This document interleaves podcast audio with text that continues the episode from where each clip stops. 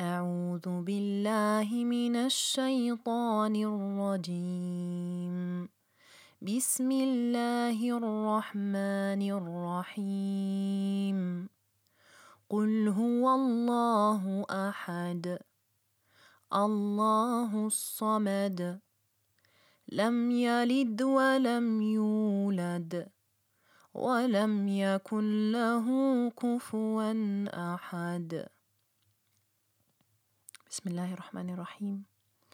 Sag, er ist Allah, einer, Allah der Überlegene. Er hat nicht gezeugt und ist nicht gezeugt worden, und niemand ist ihm jemals gleich. Bismillahirrahmanirrahim. Rabbi shrah li sadri, wa yassir li amri, wahlul uqdatan min lisani yafqahu qawli. Assalamu alaikum wa rahmatullahi wa barakatuh und willkommen zurück bei einer neuen Folge von Samirna. Ja, wir hatten beim letzten Mal über Surat al-Fatiha gesprochen, die ja die Sure ist, ähm, die wir täglich in all unseren Gebeten in jeder Raka'a ähm, benutzen. Und heute möchte ich gerne ähm, Surat al-Ikhlas etwas näher betrachten, da sie ähm, mit einer der kürzesten Suren ist und somit auch, ähm, wenn wir alle ehrlich zu uns sind, eine unserer Alltagshelfer, wenn es mal schnell gehen muss im Gebet. Und wir sie wirklich sehr oft rezitieren, neben Surat al-Fatiha, mm, auch wenn wir sie nicht rezitieren müssen.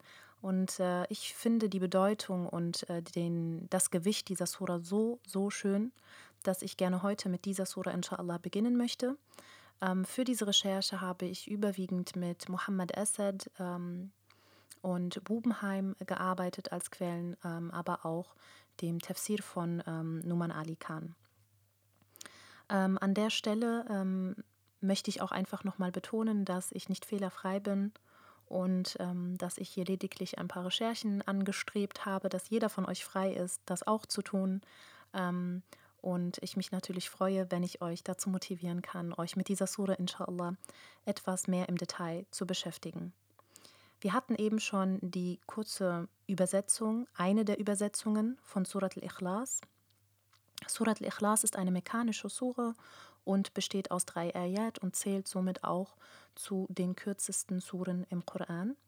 Und ähm, sie soll die Erklärung von Gottes Vollkommenheit darstellen. Wir alle kennen sie, wir alle rezitieren sie.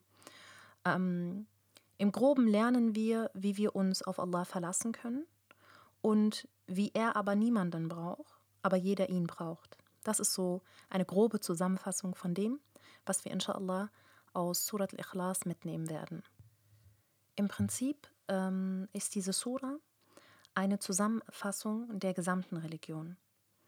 Mm, man kann auch sagen, die Essenz des kompletten Islams ist in dieser Sura zusammengefasst, subhanallah, das, woran wir glauben.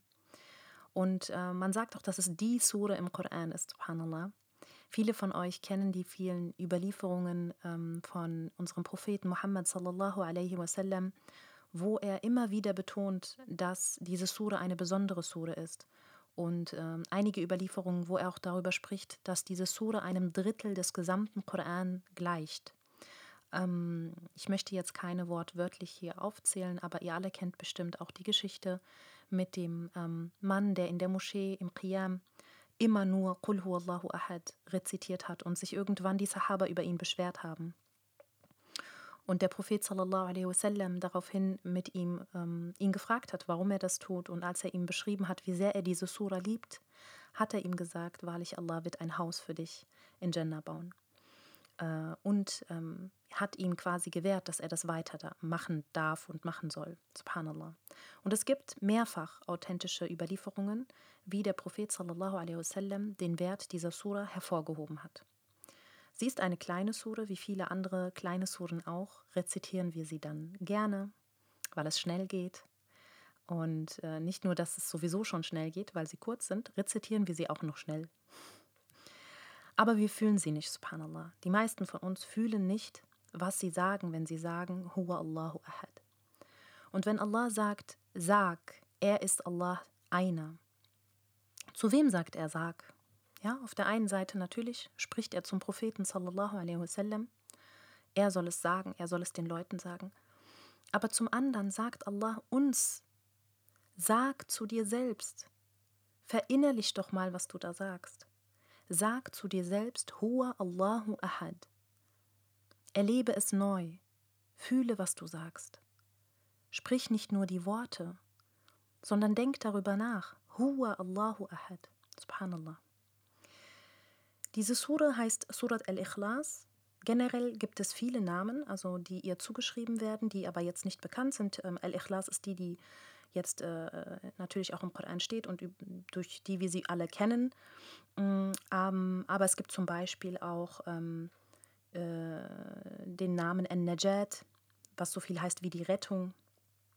Es gibt auch ähm, den Namen Surat as-Samad, weil der Begriff Samad auch darin vorkommt und auch eine sehr, sehr gewaltige Bedeutung hat in diesem Kontext. Aber Ikhlas, subhanallah, kommt gar nicht in der Sura vor. Also das Wort an sich kommt gar nicht in der Sura vor. Wir kennen es ja von anderen ähm, Suren, dass meistens der Titel auch in der Sura selbst vorkommt. Hier ist es anders. Was ist also Ikhlas? Warum trägt diese Sura den Titel Ikhlas? Ikhlas bedeutet so viel wie reinigen. Achlasa im Arabischen bedeutet etwas reinigen von Unreinheiten. Das heißt, diese Sura macht mehrere Sachen mit uns. Sie reinigt das Herz, sie reinigt den Verstand, sie reinigt unsere Sünden, sie reinigt unser Leben und auch unsere Akhira, sie reinigt sogar unsere Absichten, subhanallah, wenn wir das Bewusstsein für diese Sura entwickeln. Subhanallah. Und Nurman Ali Khan hat etwas sehr, sehr Schönes gesagt, was ich hier an der Stelle auch gerne aufführen möchte. Er sagte, wir reinigen mit dieser Sure jedes Mal, wenn wir, wenn wir sie rezitieren, reinigen wir ein Stück von uns. Wenn wir natürlich sie bewusst rezitieren, ne? wohl bemerkt. Wir reinigen also jedes Mal ein Stück von uns. Und er brachte das Beispiel eines Ozeans. Er hat gemeint, stellt euch vor, ihr taucht in, in den Ozean ein, in die Tiefe des Ozeans und ihr kommt nach ein, zwei Stunden wieder raus. Habt ihr alles gesehen? Habt ihr alles gesehen, was dieser Ozean zu geben hat? Natürlich nicht. Übrig bleiben ein paar Tropfen auf uns, die übrig bleiben, die noch von uns abperlen, davon, dass wir in den Ozean getaucht sind. Und egal wie oft wir wieder eintauchen und egal an welcher anderen Stelle wir wieder eintauchen und wie tief wir eintauchen, ist es uns nicht möglich, das gesamte oder den gesamten Ozean zu, ja, zu erforschen. Dass wir sagen können, okay, jetzt haben wir alles gesehen. Wir kommen immer wieder raus und alles, was übrig bleibt, sind diese paar Tropfen. Und subhanallah, so ist es mit dem Koran. Wir müssen dem Koran erlauben oder müssen uns erlauben, immer wieder in den Koran einzutauchen, mit unserem vollen Bewusstsein, mit unserem vollen Herzen einzutauchen. Wenn wir rauskommen, wenn wir wieder in unserer normalen Welt sind, bleibt ein bisschen was an uns hängen. Wir haben noch nicht einen Bruch, Bruchteil von dem ähm, erblicken können, was der Koran zu bieten hat. Die Worte, diese Macht, die Allah in diesem Koran drin hat und diese Geheimnisse und die Weisheiten des Koran, sie finden nie ein Ende, sie werden nie ein Ende finden. Wir, wir werden ein Ende finden irgendwann. Aber nicht er, subhanallah. Und so ist Surat al-Ikhlas im Prinzip eine Zusammenfassung des Koran. In diesen drei kleinen Ayat. Kann man sich eigentlich gar nicht vorstellen, ne? dass, das, dass diese drei kleinen Verse den kompletten Koran zusammenfassen sollen. Dass sie ein Drittel des Koran ausmachen. So viel in dieser kleinen Sura, subhanallah. Wenn wir aber diese Sura mit dem Kopf rezitieren und mit dem Herzen rezitieren, dann ist das Ikhlas dann, wenn wir mit dem Herzen sehen. Wenn wir also anfangen, das Herz mitsehen zu lassen und mitfühlen zu lassen, das ist Ikhlas. Das heißt, wir müssen uns verbinden mit Allah. Wir müssen eine Connection zu Allah finden. Wenn wir diese Connection nicht finden, können wir noch so oft diese Sure rezitieren. Und wir können noch so oft andere Suren rezitieren. Genauso wie bei Surat al-Fatiha.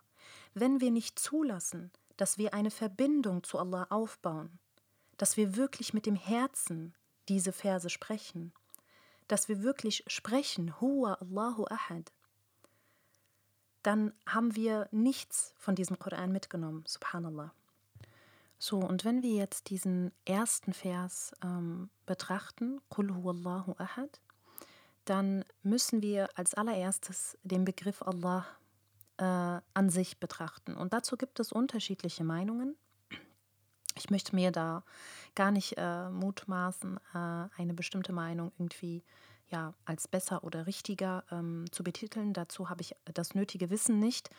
Mm, aber ähm, es gibt äh, zum einen die Meinung, dass Allah subhanahu wa ta'ala an sich keine Abstammung, ihr wisst ja, dass ich hier gerne immer die Wörter runterbreche, auch im Arabischen, woher sie kommen etc. Also es gibt die eine Meinung, dass Allah kein Wort hat, woher er kommt. Denn Allah ist einzigartig, nicht nur als Schöpfer einzigartig als Allah, sondern auch das Wort selbst ist einzigartig, ohne Abstammung, ohne Definition. Und dann gibt es natürlich noch eine andere Meinung, ob Allah von dem Wort Ilah stammt und eventuell dann auch definiert werden kann. Ähm, die Meinung, die Numan Ali Khan hier vertritt, ist, dass Allah als Wort einzigartig ist und somit keine Abstammung hat und somit als Original ähm, existiert. Also es ist einfach das Original, wovon nichts anderes abhängt, was wir subhanallah auch in dieser Sura eigentlich ähm, lernen und mitnehmen. Genau, und diese Einzigartigkeit, sie hat subhanallah kein Ende. Das heißt, Allah ist auch einzigartig daran oder darin, wie das Wort Allah überhaupt betont wird. Wir haben äh, im Arabischen das Wort Lam, was im Koran ähm, ja sehr, sehr oft vorkommt und eigentlich ein heller Buchstabe ist. Das heißt, es ist eigentlich, wird es La ausgesprochen. Aber bei Allah, subhanallah, also bei dem Wort Allah, wird dem Lam eine dunkle Eigenschaft zugesprochen. Und sowas kommt nicht vor im, im Koran, subhanallah. Und allein das ist schon einzigartig. Außerdem ist Allah der Begriff, der einfach in jeder Sprache ist. Also es ist nicht so wie mit anderen Begriffen, die man in jeder Sprache nochmal anders übersetzen muss. Allah ist für jeden Muslim Allah. Und auch das ist eine Einzigartigkeit in sich. So, und wir hatten es vorhin schon kurz angeschnitten. Allah beginnt mit dem Wort Qul. Sag, sprich. Zum einen ist es die Ansprache an den Propheten sallallahu alaihi wasallam, weil das ja natürlich ähm, Worte waren, die an ihn überliefert wurden, dass er sie quasi sagen soll. Das war eine Aufforderung. Sprich zu diesen Leuten. Zum anderen ist das auch eine Antwort auf die Fragen der Menschen gewesen, die immer gesagt haben, ja, wer soll denn dieser Herr sein? Und woher sollst du denn diese Sachen haben? Und wer soll denn Allah sein? Dass Allah gesagt hat, hier habt ihr eure Antwort. Sag, Allah ist der eine, subhanallah. Und zum anderen ist es so, dass wir es eben sagen sollen, wie ich es vorhin schon angeschnitten hatte. Wir sollen über Allah sprechen. Wir sollen sagen, dass Allah der Einzige ist und dass Allah einer ist. Subhanallah. Danach kommt auch nicht, an wen wir das sagen sollen. Also Allah führt diesen Satz nicht mit einem Nebensatz fort und sagt, sag es den und den, sondern Allah sagt einfach, sag es. Egal in welcher Situation, egal vor wem du stehst, egal wo du bist, sag's einfach. Es ist nicht wichtig, in welcher Situation du bist. Sag einfach, dass Allah einer ist. Und das erste Wort nach Kul ist Huwa. Man könnte auch sagen, also grammatikalisch gesehen, könnte man auch sagen, Qul Allahu Ahad. Sprich oder sag, Allah ist einer. Theoretisch ergibt es auch Sinn und das könnte man auch so sagen. Hier liegt die Betonung auf Huwa. Huwa Allah, er ist Allah. So. Und jetzt schauen wir uns das Ganze mal im deutschen Kontext an. Denn theoretisch oder in der Regel startet man ja eine Geschichte nicht mit er Vorher muss ja irgendwo von der Person gesprochen worden sein, die ähm, benannt wird. Und dann würde dann im zweiten Satz es heißen, er hat das und das getan. Also Beispiel, es war einmal ein Mann, er war lustig. Vorher muss ich aber von diesem Mann gesprochen haben, damit ich weiß, auf wen ich Bezug nehme, wenn ich er sage. Das passiert hier nicht. Hier startet es direkt mit Hua, er. Und subhanallah, dieses Er ist bezogen auf das, was wir schon in unseren Herzen haben. Das, was schon in dir ist. Einfach jeder weiß, subhanallah, von seiner Fitra, wer Hua ist. Jeder weiß es. Du brauchst den Bezug nicht, denn der Bezug ist in dir. Er beschreibt auch nicht weiter. Er sagt einfach, er ist Allah. Subhanallah. So, und das Erste, was du jetzt über Allah wissen musst, ist Ahad. Qul huwa Allahu Ahad. Wenn wir es mit einer übersetzen, wäre im Arabischen die korrekte Übersetzung Wahid. Ich gebe euch ein Beispiel. Wenn wir im Arabischen grammatikalisch gesehen das Wort Ahad benutzen, dann würden wir zum Beispiel sagen Laysa Ahad fil Masjid oder Laysa Wahid fil Masjid. Das heißt, es ist eher verneinend. Es wird eher verneinend benutzt. Ja, also niemand äh, ist in der Moschee oder nicht einer ist in der Moschee zum Beispiel. Hier aber wird es in einem positiven Kontext benutzt. Im Arabischen steht Ahad eigentlich nicht im positiven Kontext, außer bei Qul Allahu Ahad. Denn hier wird auf die Einzigartigkeit von Allah hingedeutet. Er ist einzigartig. Er ist wie kein anderer. Sogar in diesem Beispiel, subhanallah, wo er den Begriff einer verwendet, ist er einer, aber wie keiner. Er ist einer, subhanallah, aber keiner kann so sein wie er, subhanallah. Man sagt das Wort Ahad nie im Zusammenhang mit einer Person. Man würde dann im Arabischen Wahad sagen. Hier wird es aber mit Allah in Verbindung gebracht. Das hier ist die Einzigartigkeit, die unvergleichbar zu irgendeiner anderen Einzigartigkeit ist. Wir sagen ja sehr oft auch, ja, du bist einzigartig und der ist total toll und der ist einzigartig und dieses Kind ist so talentiert, das ist total einzigartig. Ja, es gibt viele Menschen, die einzigartig sind oder die in ihrer Weise einzigartig sind, aber diese Einzigartigkeit von Allah, die ist anders. Schon in der Definition, in der Grammatik, in allem, was es mit sich bringt.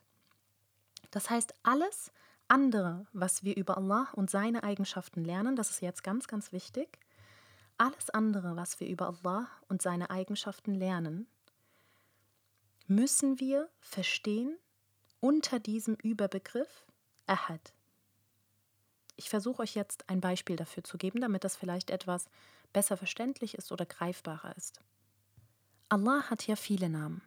Allah hat 99 Namen und wir kennen sie alle und wir wissen aber, dass es Eigenschaften sind. Eigenschaften, die auch teilweise den Propheten zugesprochen wurden. Rauf zum Beispiel, Rahim, wurden auch für den Propheten sallallahu alaihi wasallam benutzt. Oder Karim wurden auch für andere Propheten benutzt, subhanallah. Oder wenn ich zum Beispiel höre, dann bin ich Samir. Wenn ich sehe, dann bin ich Basir. Das alles sind Namen von Allah. Jetzt könnte man meinen, wie kann es sein, dass Allah diese Namen, die eigentlich seine Namen sind, auch für andere Personen verwendet? Weil Allah das ist, aber unter dem Überbegriff Ahad. Er ist es, aber er ist es auf eine einzigartige Weise. Er ist es anders als wir. Wenn er Samir ist, dann ist er natürlich nicht Samir, so wie ich es bin. Und wenn er Rauf ist, dann ist er natürlich nicht Rauf, wie ein Prophet es ist, sondern er ist Ahad. Zuerst ist er Ahad und dann ist er all diese anderen Namen. Das heißt generell, wenn ihr euch mit Allah beschäftigt und Allahs Eigenschaften betrachtet, Allahs Gaben euch anschaut, Allahs ähm, Struktur, Allahs Stil im Koran und so weiter, versucht immer als oberstes ähm, Bild, was ihr von Allah habt, das Bild von Ahad zu haben. Der, der wirklich einzigartig ist in allem, was er tut und wie er es tut. Es, ist, es kann einfach nicht jemand irgendwie nachahmen. Subhanallah. Ich gebe euch ein, ähm, erneut ein Beispiel, das wir auch alle kennen. Ich glaube, das ist auch super präsent bei ganz, ganz vielen, äh, wenn es um zwischenmenschliche Beziehungen geht, sei es zu Verwandten, zu Freunden, zu Ehepartnern etc. Das Thema Vergebung. Wir ähm, Menschen sind ja so gestrickt, dass wir vergeben können, aber dass wir alle irgendwie auch eine Grenze haben. Eine Grenze, wo wir dann irgendwann sagen, nee, jetzt nicht mehr. Bis hierhin habe ich mir das noch angehört und angetan, aber darüber hinaus, ähm, du hast jetzt genug Chancen gehabt, ich kann nicht mehr und ich will nicht mehr. Und keiner sagt, dass das nicht in Ordnung ist. Keiner sagt, dass das irgendwie ähm, nicht menschlich ist. Aber genau das ist der Punkt. Wenn wir sagen, wir sind vergebend, dann sind wir vergebend bis zu einem bestimmten Punkt. Aber wir können nicht so vergebend sein, wie Allah denn er ist Ahad. Er hat eine Vergebung, die wir gar nicht, wir haben die Kapazität gar nicht, die er hat. Subhanallah. Das ist nur so ein Beispiel, dass wir vielleicht ein bisschen verstehen können, warum all seine Eigenschaften auch unter diesem Begriff Ahad gesehen werden müssen. Im zweiten Vers sagt Allah, Allahu Samad. So, und er wiederholt, er wiederholt Allah, Allah, diesen Namen Allah, als ob wir es nochmal hören sollen, als ob wir es nochmal hören müssen. Und sagt dann, As-Samad, der Überlegene. Wichtig zu wissen ist, dass As-Samad nirgendwo anders im Koran benutzt wird. Es kommt nicht vor.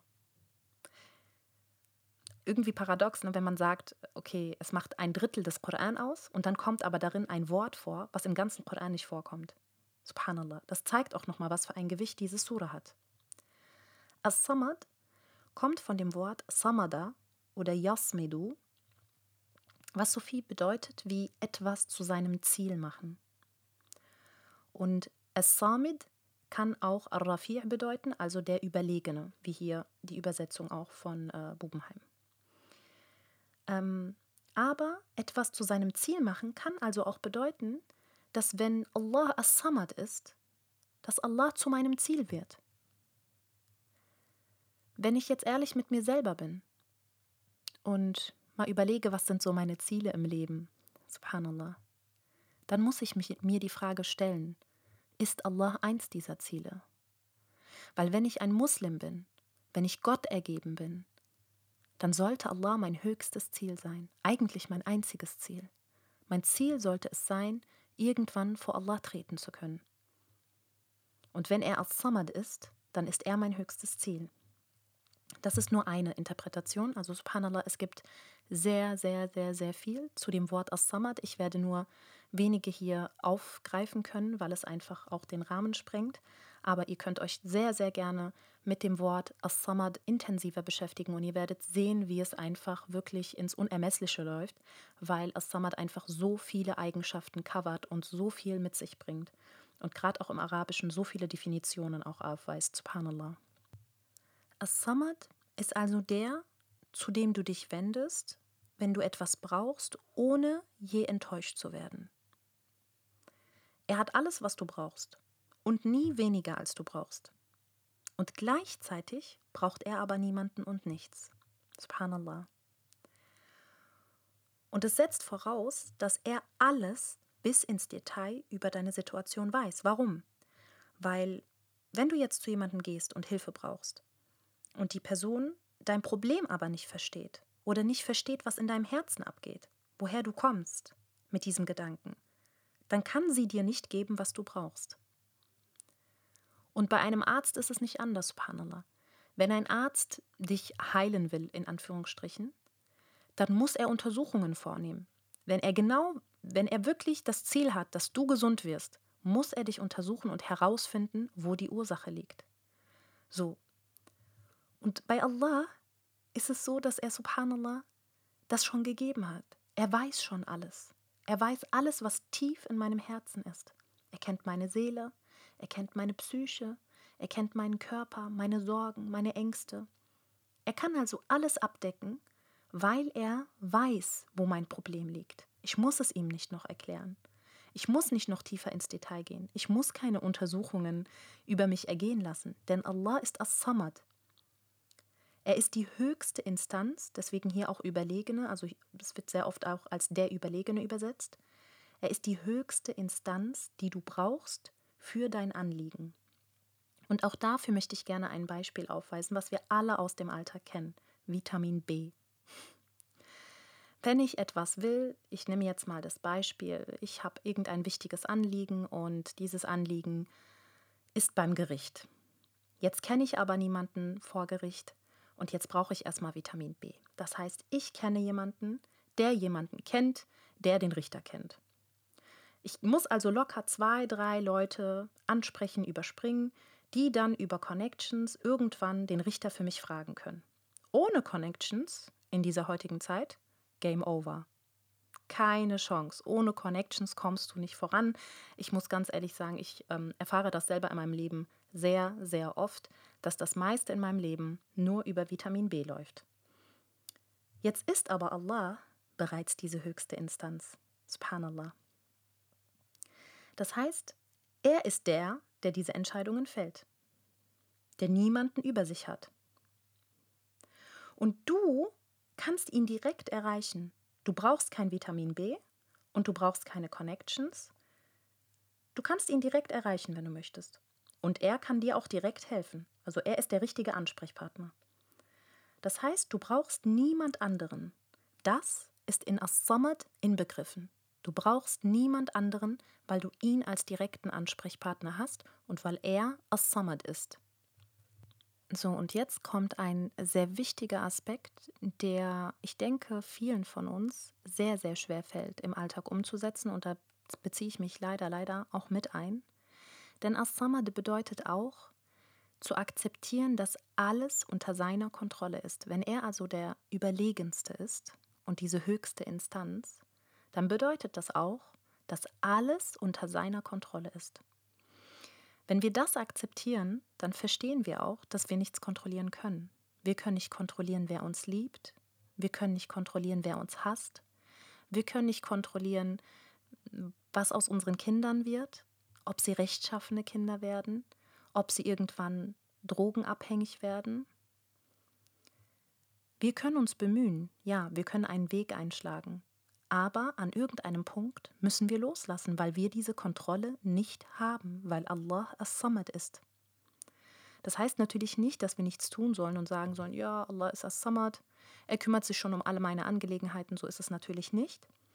Aber die Dinge, die sowieso nicht in menschlicher Hand sind, die müssen wir akzeptieren. Es gibt Dinge, die wir unbedingt kontrollieren wollen, vor allem, ich, ich kann das als Mutter nur bestätigen, ja, was, was aus unseren Kindern wird, wen sie heiraten, was sie später beruflich machen, welche Freunde sie haben. Wir haben dieses Bedürfnis, diese Dinge zu kontrollieren. Und das ist auch in Ordnung, das ist auch menschlich, dass wir aus Angst heraus und aus Liebe heraus dieses Bedürfnis haben, alles unter Kontrolle zu haben. Aber es liegt nicht bei uns. Wir sind nicht die, die diese Kontrolle haben. Und das ist etwas, was wir akzeptieren müssen, wenn wir Allahus, Allahus Samad wirklich mit dem Herzen sagen und nicht nur mit der Zunge. Ich meine, Nuh und Yaqub salam konnten ihre Söhne auch nicht unter Kontrolle halten. Darüber sollten wir auch mal nachdenken. Wenn wir uns die Geschichten der Propheten anschauen, werden wir sehen, dass auch die Propheten Prüfungen innerhalb ihrer Familien hatten. Nicht alle Familienangehörige waren gläubig, nicht alle Familienangehörige haben sofort geglaubt.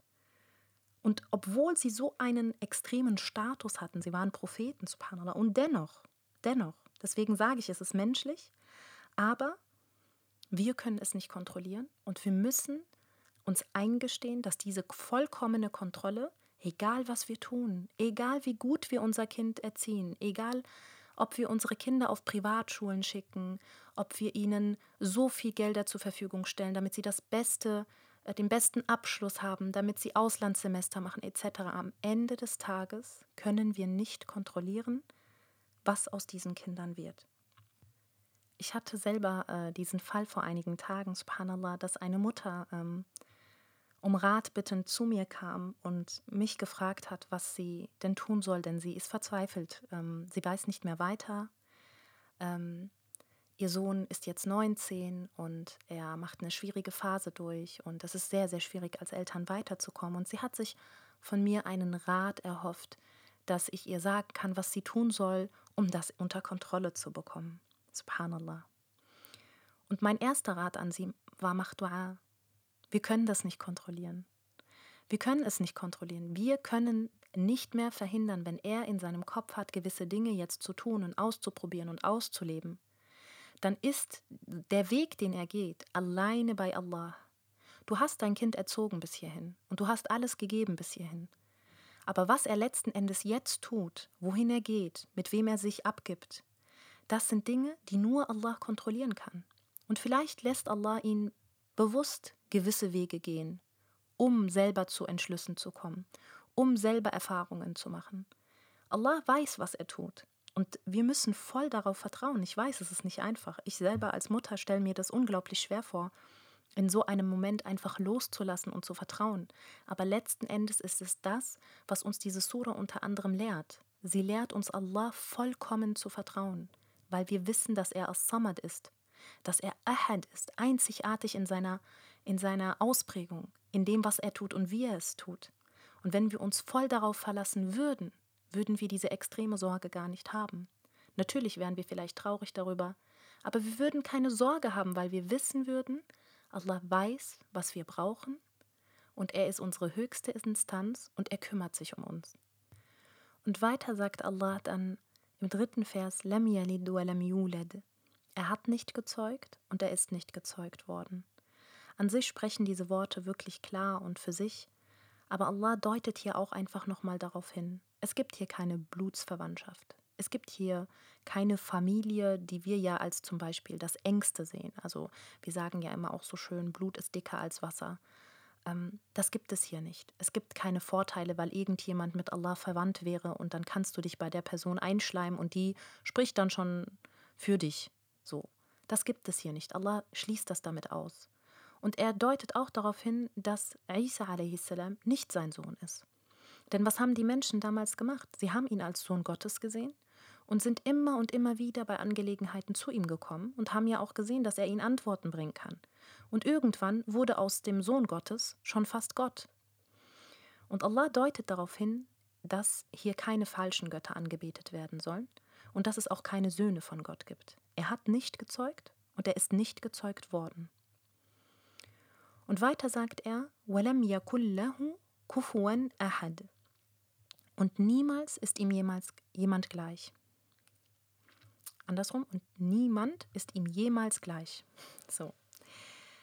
Kufu bedeutet gleich zu jemandem sein oder jemand, der er ersetzbar ist. Das heißt, wenn ich Kufu bin, bin ich jemand, der ersetzbar ist. Mukatha'a bedeutet, ich gebe dir was, was dir schon jemand anderes gegeben hat. Und er sagt hier, so ist das nicht. Er ist niemand, der ersetzt werden kann. Und niemand hat je existiert, der gleich ist wie er. Niemand. Lam yakun ahad. Niemand hat je existiert, der gleich ist wie er. Und hier haben wir das Wort Ahad nochmal, aber genau in dem anderen Kontext, subhanallah. Das heißt, abschließend ist vielleicht an der Stelle einfach nochmal zu sagen, die Art und Weise, wie wir über Allah sprechen, ist so, so wichtig. Wir haben irgendwie, habe ich das Gefühl, dass unsere Generation verlernt hat, Allah seinen, seinen Wert zuzuschreiben, wenn wir über ihn nachdenken, wenn wir über ihn sprechen, wenn wir Azkar machen, wenn wir Astaghfirullah, Alhamdulillah, Subhanallah sagen, sind es nur Worte. Wir sind super schnell in diesen Dingen. Wir sagen das ganz schnell, es gehört zu einer Routine, es gehört zu einem To-Do, was nicht heißt, dass es falsch ist. Es ist auch immer der erste Schritt in die richtige Richtung. Aber unser Herz ist leer. Subhanallah. Wir sprechen diese Adhkar und wir sprechen sie vielleicht jeden Tag. Aber erfüllt es unser Herz? Wir müssen diesen Worten erlauben, etwas zu bedeuten und etwas mit uns zu machen. Und keiner kann das für uns übernehmen. Ich kann das nicht für dich übernehmen und du kannst das nicht für mich übernehmen. Wir können noch so viel über Allah sprechen und wir können noch so viel anderen Ermahnungen geben und anderen versuchen, den Weg zu zeigen. Aber das, was im Herzen passiert, den Wert, die Bedeutung, die wir Allah und seinen Worten zuschreiben, die kann nur einer selbst mit sich bereinigen. Und ein, ein wunderschöner ähm, Geheimtipp, nenne ich es jetzt einfach mal, den Numan Ali Khan auch genannt hat. Und subhanallah, ich musste schmunzeln, denn das ist auch etwas, was ich auch sehr, sehr gerne praktiziere und was genau das tut, was genau das bewirkt, dass du ähm, eine andere Verbindung zu Allah bekommst und eine andere mh, hm, Verbindung zu seinen Worten und zu seinen Eigenschaften und ein anderes Gefühl, wenn du über Allah sprichst, ist das plumpe ähm, über Allah sprechen oder mit Allah sprechen, wenn du Auto fährst. Subhanallah. Das ist etwas, äh, was ich für mich entdeckt habe, dass ich gar keine Zeit und keine Lust mehr habe, das Radio anzuschalten oder großartig zu telefonieren, wenn ich Auto fahre, sondern dass ich diese Zeit nutze, um mich mit Allah zu bereinigen, um ihm kurz meine Seele auszuschütten, um mich kurz zu entschuldigen, um mich kurz zu bedanken. Manchmal ähm, haben wir, glaube ich, alle sehr oft, dass wir ähm, in Richtung Sonnenuntergang fahren und uns alle machen dann ihre Stories, oh, no filter needed. Aber vielleicht einfach mal das Handy weglassen in dem Moment und Allah diesen Ruhm zuschreiben. Allah zuschreiben, dass das sein Werk ist und dass das die Schönheit ist seiner Schöpfung. Und durch diese Ebene kommt unser Herz dem Ganzen immer näher. Durch diese Ebene kommen wir Allah immer näher. Und vielleicht ganz kurz noch abschließend, ähm, Subhanallah, ich habe es eben schon angedeutet, diese Sura beginnt in der ersten Ayah, indem sie mit Ahad endet und ebenfalls die letzte Ayah endet mit Ahad. Und in der ersten Ayah beschreibt Ahad seine Einzigartigkeit und in der letzten Ayah beschreibt es, dass niemand jemals so sein kann wie er.